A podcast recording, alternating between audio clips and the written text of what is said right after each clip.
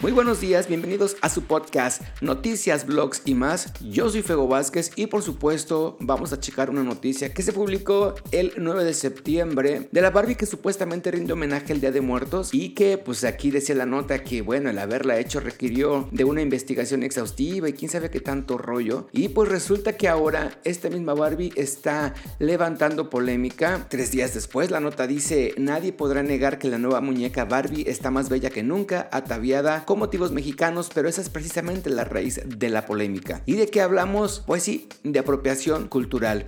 En estos días recibirán la muñeca de Mattel, Barbie Día de los Muertos, con la que la empresa quiere rendir un homenaje a las tradiciones mexicanas. Pero pues ante el anuncio de esta situación ya ha comenzado a polemizarse sobre la apropiación cultural. Esta nueva muñeca viene en colores vibrantes, ya saben, colores mexicanos, pero organizaciones no gubernamentales ya comenzaron a exigir que se detenga el robo de la identidad y los diseños mexicanos que aplicarán a la muñeca esta Barbie. Pero independientemente de las negociaciones y los beneficios millonarios, la nueva Barbie créanme, es digna de colección. Búsquenla en internet. De todas maneras, yo aquí les dejo la portada de cómo es esta Barbie. Y pues a mí no me molesta, ¿eh? Digo, yo tampoco colecciono muñecos, ni funcos, ni nada, mucho menos Barbies. Pero la muñeca se ve muy, muy bonita. Y obviamente, si yo tuviera el lugar, sí la compraba. Y la nota original que publicó el mismo Excelsior el 9 de septiembre decía que durante poco más de 60 años, Barbie ha sido un ejemplo para las niñas de todo aquello que han soñado ser, materializando los diferentes roles sociales y profesionales de las mujeres, dice, ahora Barbie va más allá y rinde homenaje a la tradición mexicana del Día de Muertos. Mattel, empresa que fabrica la muñeca, decidió dar un giro y rendir un homenaje a las tradiciones mexicanas que se han vuelto orgullo nacional y hasta patrimonio cultural inmaterial de la humanidad por parte de la UNESCO. Luego dice, estamos muy contentos con esta nueva Barbie ya que representa cultura, tradición y la celebración de la vida y los recuerdos.